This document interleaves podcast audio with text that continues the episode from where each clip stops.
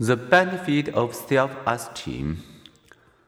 How we feel about ourselves is also important. High self esteem or feelings of self worth pays dividends. So also does self efficacy or sense of competence on a task.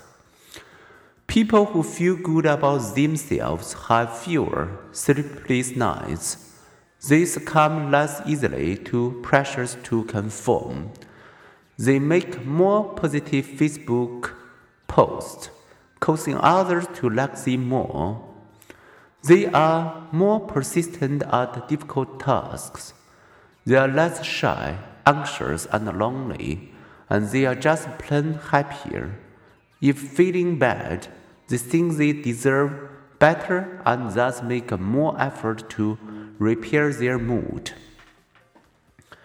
But is high self esteem the house or the cart? Is it really the armor that protects kids from life's problems? Children's academic self efficacy, their confidence that they can do well in a subject, predicts school achievement, but general self image does not.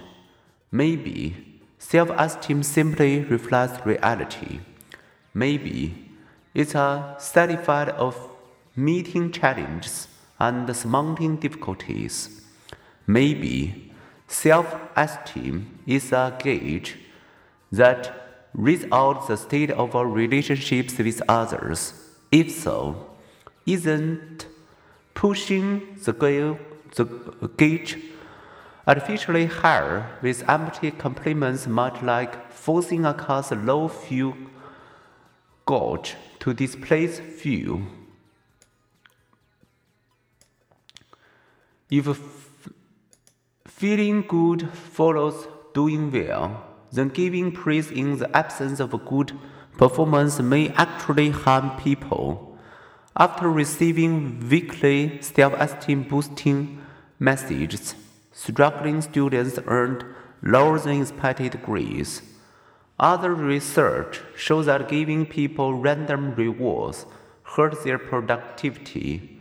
Martin Seligman reported that when good things occurred that weren't earned, like nickels coming out of slot machines, it did not increase people's well being. It produced helplessness people give up and become passive. Experiments do reveal an effect of low esteem temporarily deflate people's self-image, and they will be more likely to disparage others and to express heightened racial prejudice. Self-image threat even increase unconscious racial bias. Those who are negative about themselves have also tended to be oversensitive and judgmental. In experiments, people made to feel insecure have often become excessive critical, as if to impress others with their own brilliance. Self esteem threats also lead people to gravitate towards their online profile, safe havens in which to rebuild their self worth. Such findings are consistent with humanistic psychology's presumption that a healthy self image is essential. Accept yourself and you will find it easier to accept others. Disparage yourself and you will be prone to be the philosophical of others. Said more simply, some love their neighbors as themselves, others loathe their neighbors as themselves.